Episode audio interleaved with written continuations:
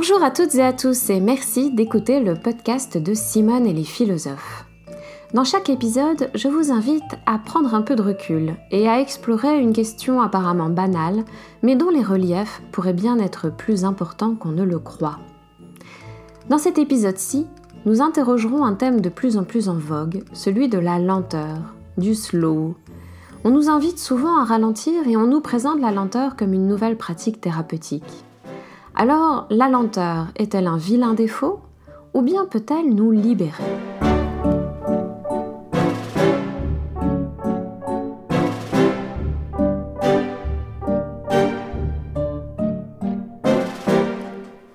Pourquoi la lenteur, si habituellement pointée du doigt comme un défaut, un manque de vivacité, se trouve-t-elle de plus en plus souvent proposée comme un remède une pratique salutaire qui permettrait, entre autres, de reprendre soin de soi. Pourquoi nous sommes invités désormais à ralentir, alors même que l'impératif de maximisation du temps, cher à notre époque, continue de nous dicter une cadence effrénée, aussi bien au travail que dans euh, cette euh, partie de notre temps que nous appelons notre temps libre? Il faut dire que au milieu de nos journées agitées, le mot ralentir sonne doux à nos oreilles. Car le culte de la rapidité, poussé à son paroxysme grâce à l'instantanéité numérique, ce culte nous fragilise et nous le sentons. L'hypercompression du temps a un coût pour notre équilibre, euh, en érodant nos capacités d'attention, de calme, de concentration, de réflexion, d'imagination, de soins, de respect et autres facultés nécessaires pour la vie individuelle et collective. Alors, par contraste, la lenteur semblerait être une solution euh, permettant de tordre le bâton dans l'autre sens. En témoignent les récents et nombreux mouvements qui euh, promeuvent la lenteur dans tous les domaines de la vie sociale, de euh, l'alimentation à euh, la santé en passant par un sport lent, par une sexualité lente, par euh, euh, des villes lentes, etc. Une éducation lente, etc. Alors vous trouverez une présentation descriptive de, cette vogue de la lenteur dans les différents domaines, de, ce qui se fait et des raisons pour lesquelles ça se fait, des études sur lesquelles ça s'appuie, etc., dans l'ouvrage de Karl Honoré euh, qui est intitulé Éloge de la lenteur. Mais qu'en est-il vraiment? La décélération peut-elle réellement nous libérer? Et euh, si oui, comment? Tout d'abord, cherchons à définir ce dont on parle. La lenteur est une caractéristique mesurable, quantitative, relative à une moyenne, une norme, une vitesse attendue, ou à une autre action comparable qui occuperait un temps plus court et qui, elle, serait dite rapide. La lenteur se rapporte ainsi à la quantité de temps que prend un déplacement ou une action donnée, ce qui en fait le contraire de la rapidité, mais aussi de l'arrêt de l'immobilité. Pour qu'il y ait lenteur, il faut tout de même qu'il y ait un mouvement ou une action. À partir de là, la lenteur se trouve définie comme un manque de rapidité, de vivacité, alors même qu'on ne qualifie pas la rapidité comme un manque de lenteur. Il y a donc une asymétrie claire entre la rapidité et la lenteur. On voit que la qualification de la lenteur prend la forme d'un jugement de valeur. Alors que la rapidité est valorisée, admirée, la lenteur, surtout celle d'autrui, est regrettée, blâmée, sanctionnée. Il est d'usage d'associer la rapidité à la réussite et la lenteur à l'échec, sinon en cours, au moins à venir. Dans ce contexte, promouvoir la lenteur a quelque chose de provocateur, puisqu'il s'agit d'inverser une hiérarchie de valeurs structurelles de notre société ce qui produit comme premier effet de questionner une norme sociale que nous avons intégrée au cours de notre éducation et euh, que nous reproduisons sans forcément y penser. On a beau définir la lenteur sous cette forme, il n'en reste pas moins que toutes les lenteurs ne se ressemblent pas, et qu'il faut au moins poser une première distinction. Il y a des lenteurs que nous subissons et il y a des lenteurs que nous choisissons. Parmi les lenteurs que nous subissons, il y a par exemple celles qui sont induites par des maladies, par hmm, des phénomènes de vieillissement, par l'ignorance, par des embouteillages, euh, par des catastrophes climatiques, etc. Et il y a des lenteurs que nous choisissons, comme autant de postures volontaires que nous euh, pouvons juger plus adéquates aux circonstances. Elles sont alors motivées, par exemple, par la prudence, par la minutie, le plaisir de la tranquillité, ou plus largement par l'envie de vivre autrement, c'est-à-dire moins sous pression temporelle, moins rapidement. On ne peut donc pas définir la lenteur de manière absolue, indépendamment des circonstances. Mais on constate qu'il y a une multitude d'expériences de ralentissement, tantôt inéluctables, tantôt volontaires. Et ces lenteurs sembleraient avoir pour point commun de contribuer à, ensemble, freiner, voire compenser les moments d'urgence qui ponctuent nos existences. Alors on pourrait croire qu'il y a une forme d'équilibre entre des moments plus lents, euh, volontaires ou non, et des moments rapides. Or, ce que montre le penseur allemand Hartmut Rosa, c'est qu'il ne faut pas s'y méprendre. Les phénomènes de décélération que nous connaissons, qu'ils soient subis ou revendiqués, ces phénomènes de ralentissement restent secondaires par rapport au mouvement social général d'accélération qui nous aliène. Car telle est la thèse de Rosa, euh, qu'il détaille dans son ouvrage Accélération, une critique sociale du temps, et qu'il résume très clairement dans un plus petit ouvrage intitulé Aliénation et accélération vers une théorie critique de la modernité tardive. vous trouverez bien sûr euh, toutes ces références bibliographiques sur le site de Simone et les philosophes. Selon Rosa, l'aliénation dont souffrent les sociétés contemporaines, et qui est tout à fait inédite, prend la forme d'une famine temporelle. Nous sommes affamés d'un temps qui nous manque de plus en plus, alors même que la foi dans le progrès technique promettait de nous faire gagner du temps, de nous libérer du temps. Or, ce qu'on observe, c'est que loin de nous donner le temps libre que nous attendions, l'accélération technique a accru le nombre d'actions à exécuter rapidement et s'accompagne donc d'une accélération de nos rythmes de vie.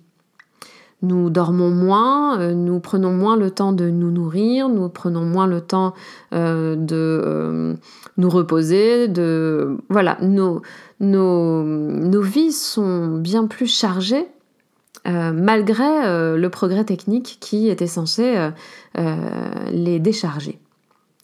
De sorte que bah, l'accélération, dépourvue de sens, qui caractérise de manière inédite nos sociétés contemporaines, elle se poursuit. Elle se poursuit de manière continue et nettement dominante, malgré les ralentissements qui ont lieu.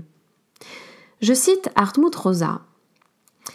Le statut, le niveau de pertinence et la fonction des forces décélératoires dans la modernité sont secondaires par rapport aux forces dominantes de l'accélération sociale il existe une indéniable asymétrie structurelle entre l'accélération et la décélération dans la société moderne, et par conséquent, la modernisation peut légitimement être interprétée comme un processus continu d'accélération sociale. En d'autres termes, les phénomènes lents dans nos sociétés ne sont pas des obstacles à l'accélération globale du, du rythme de vie. Comment est-ce possible? Comment la lenteur à l'échelle sociale, au lieu d'opposer une résistance, peut-elle donc participer d'un même mouvement d'accélération qui la domine et qui l'englobe?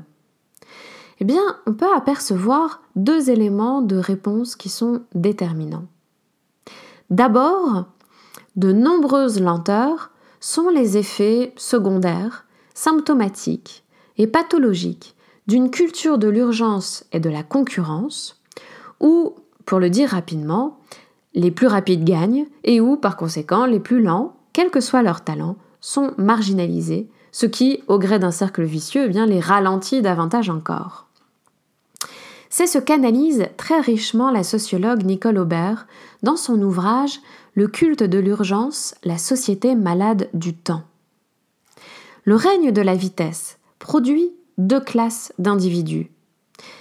Ceux qui sont, je cite euh, Nicole Aubert, multibras, multiprises, jouissent de l'accélération, bondissent d'un sujet à l'autre et jettent un œil fébrile sur un flash d'infos en sentant vibrer leur téléphone portable. Et de l'autre côté de la rupture, il y a ceux qui sont, je reprends la citation, pulvérisés par la vitesse d'une société qui les écrase, parce qu'ils ne peuvent pas y inscrire le moindre projet. Ces deux classes, euh, grossièrement comme ça euh, détachées euh, d'individus, on les observe facilement quand on se promène dans une ville. On, peut observer facilement ce genre de catégorie entre ceux qui sont qui s'agitent de manière un peu frénétique et qui au moins ont l'air de réussir, et euh, des, euh, des, gens réduits à une lenteur extrême euh, et qui les relèguent et les excluent du rythme social global. On comprend donc que la violence sociale et sa norme de vitesse induit en l'individu la peur d'être trop lent, la peur d'être exclu, ce qui exacerbera son désir docile de répondre à toutes les pressions temporelles qui lui seront faites, au risque d'être brutalement ralenti un jour par une pathologie trop grave pour être éludée. Et c'est malheureusement ce qu'on observe aussi. Par ailleurs, deuxième élément déterminant pour comprendre pourquoi euh, ces ralentissements euh, n'ont pas euh, d'impact décisif sur l'accélération continue pour Rosa, la décélération qui est choisie et qui est non subie, eh bien, elle-même peut être réappropriée par le phénomène d'accélération. Cette lenteur choisie, celle dont il est question dans la vague du slow, cette décélération n'est pas nécessairement posée en alternative aux impératifs d'efficacité et d'accélération. La lenteur peut être au contraire tout à fait assimilée à une technique pour accroître à plus long terme sa performance et sa rapidité norme qu'il ne s'agit donc plus de questionner. Aller lentement certes, mais pour aller plus vite ensuite, c'est-à-dire pour gagner du temps. Des techniques de management comme de développement personnel, et les deux sont souvent connexes, font ainsi de la lenteur une pratique à adopter ponctuellement en vue d'une accélération des résultats. En prolongeant la thèse des sociologues Luc Boltanski et F. Chiapello, euh, dans Le Nouvel Esprit du Capitalisme, le philosophe Christophe Bouton, dans son ouvrage intitulé Le temps de l'urgence, que je vous recommande très vivement, euh, ce philosophe met justement en question cette actuelle promotion de la lenteur. Je le cite brièvement. Le slow time est pour le moins ambigu. On ne sait pas toujours si l'on a affaire à un esprit de rébellion contre l'urgence ou à une vaste supercherie. Et en effet, la promotion de la lenteur sert à ajouter aux méthodes existantes d'autres techniques de management, ainsi qu'à vendre aux consommateurs de nouveaux biens et services voués au bien-être, à ce ralentissement euh, auquel euh, il faut veiller. Mais elle ne sert évidemment pas à résoudre le problème euh, du harcèlement temporel dont nous souffrons et qui induit un sentiment d'urgence permanent que nous cherchons justement à apaiser par des expériences de ralentissement. Et d'ailleurs, est-ce vraiment la vitesse qu'il faut condamner? Comment la vitesse pourrait-elle nous faire souffrir? Faut-il rejeter la vitesse? Il y a bien des actions rapides que nous apprécions, des vitesses qui ne sont pas douloureuses. Ce qui pose problème, ce n'est donc pas la vitesse, mais c'est la date limite, la deadline, qui l'accompagne souvent et nous met dans un état d'urgence. Nous met dans cet état où nous sommes toujours sommés de penser au moment suivant, à la tâche suivante, à l'organisation des tâches à venir et où ça ne s'arrête jamais. Christophe Bouton souligne clairement cette distinction entre vitesse et urgence. L'urgence est la vitesse sous la menace, l'accélération assortie d'un ultimatum. Cette menace peut être réelle, comme c'est le cas quand la vie est en danger. Mais l'urgence est aujourd'hui un fait social total, c'est-à-dire qu'elle s'étend à tout de manière indifférenciée, y compris donc dans des tas de situations où il n'y a pas euh, de vie en danger. Cela donne une vie telle que nous la connaissons, c'est-à-dire une vie à flux tendu, où nous sommes toujours sous la menace d'une tâche à accomplir au plus vite, et on peut euh, toujours le faire puisque nous avons toujours à disposition des instruments euh, numériques qui nous permettent de résoudre de plus en plus de tâches qui nous sont demandées de toute urgence. Au fond, le culte de l'urgence sert à ne pas laisser le temps de discerner ce qui est réellement urgent, c'est-à-dire vital, de ce qui ne l'est pas. Et donc par là d'encourager une docilité permanente. Puisqu'on ne sait plus discerner, il faudrait obéir tout le temps, pour ne pas être exclu. Cela veut dire pour Christophe Bouton qu'il faut mettre en place des moyens juridiques de protéger le temps libre euh, des individus et mettre des limites aux sollicitations professionnelles, au harcèlement par l'urgence. Mais alors, faut-il envoyer valser la thématique de la lenteur au motif qu'elle n'est qu'un rouage de plus dans notre servitude contemporaine? Il me semble au contraire qu'il faille aller un peu plus loin encore dans notre réflexion sur la lenteur pour en découvrir des enjeux émancipateurs. Et j'aimerais pour cela vous proposer deux axes. Sur un premier axe, un axe critique, eh on peut voir que ce n'est pas tant comme contraire de la vitesse que comme contraire de l'urgence, que la lenteur peut contribuer à nous émanciper. Et ceci en nous restituant le temps du discernement, de la créativité et de l'attention que l'état d'urgence fragilise. Ce qui, veut dire, ce qui veut dire donc déjà faire preuve d'un peu d'esprit critique. En ce sens, la lenteur est une forme de dissidence créatrice. Euh, je dis dissidence et non fragilité, défaut, manque. Euh, appréhender la lenteur comme une manière d'être dissident en refusant les normes de concurrence et de rentabilité, c'est du même coup se réapproprier tout un champ d'expérience. Et c'est cette posture critique et créatrice que l'on trouve, par exemple, défendue par Pierre Sansot dans son livre Du bon usage de la lenteur. Dans ce livre, Pierre Sansot explore différentes pratiques de la lenteur comme la flânerie, l'attente, la rêverie, l'ennui, l'écriture et d'autres encore. Pour euh, cet auteur, la lenteur est une manière de, je cite, ne pas brusquer la durée et à l'encontre donc du harcèlement par l'urgence où il s'agit au contraire de pressuriser, enfin de voilà, de, compresser le plus possible la durée. Et c'est aussi cette forme de dissidence créatrice que l'on retrouve sous la plume des penseurs de la marche, ce mode de déplacement lent. Dans son ouvrage Marcher, éloge de la lenteur, David Le Breton le résume ainsi. La marche déjoue les impératifs de la vitesse, du rendement, de l'efficacité. Elle n'en a même rien à faire. Elle ne consiste pas à gagner du temps, mais à le perdre avec élégance. En cela, elle est une subversion radicale dans notre société. La marche est une occupation pleine du temps, mais dans la lenteur. Vous vous demanderez sans doute quel peut être l'intérêt de perdre son temps avec élégance quand on sait que le temps est une denrée rare et qu'il faut chercher à en gagner.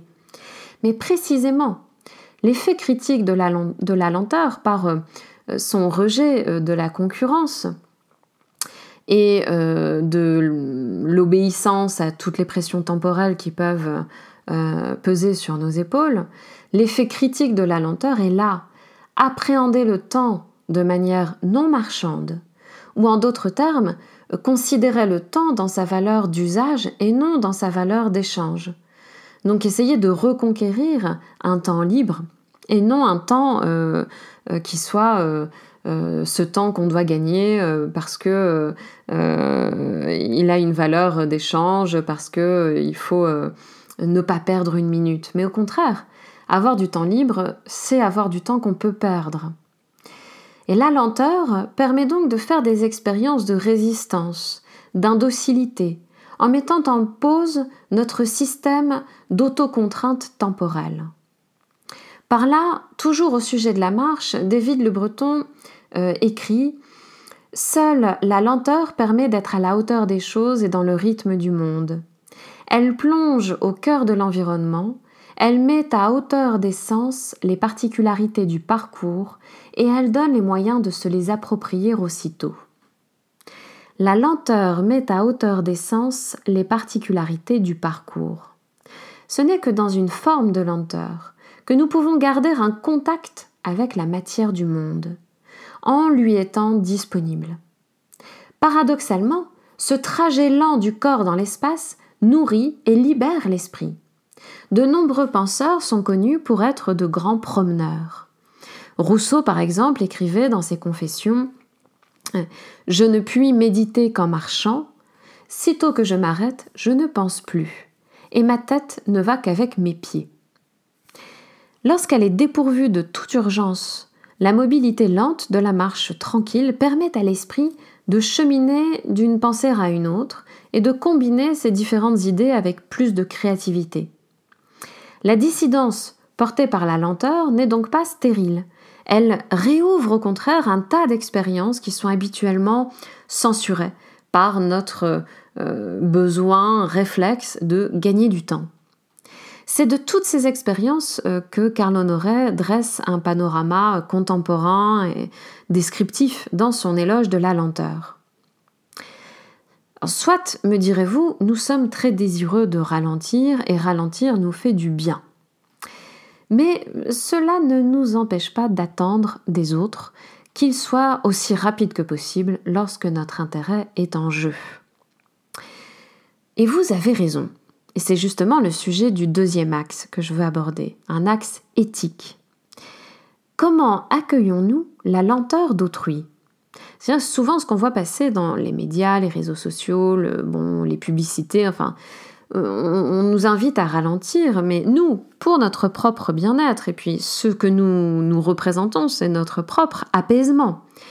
En revanche, euh, comment euh, on traite la lenteur d'autrui est assez peu fréquemment évoqué.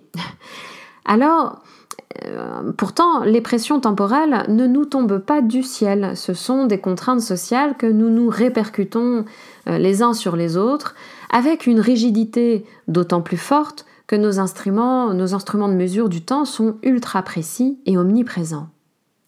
Or, si nous identifions bien en quoi les, surpressions temporelles que nous subissons nous font souffrir, nous supportons mal la lenteur des autres. Qui n'est d'ailleurs pas nécessairement une lenteur. Elle peut très bien être simplement une divergence de méthode, de stratégie, d'objectifs, de priorités, etc. Or, si une revalorisation de la lenteur peut contribuer à déjouer la violence des pressions temporelles, si elle peut donc euh, contribuer à nous libérer, elle doit passer par la revalorisation de la lenteur d'autrui, et non seulement la nôtre. Il n'y a jamais euh, d'émancipation strictement individuelle.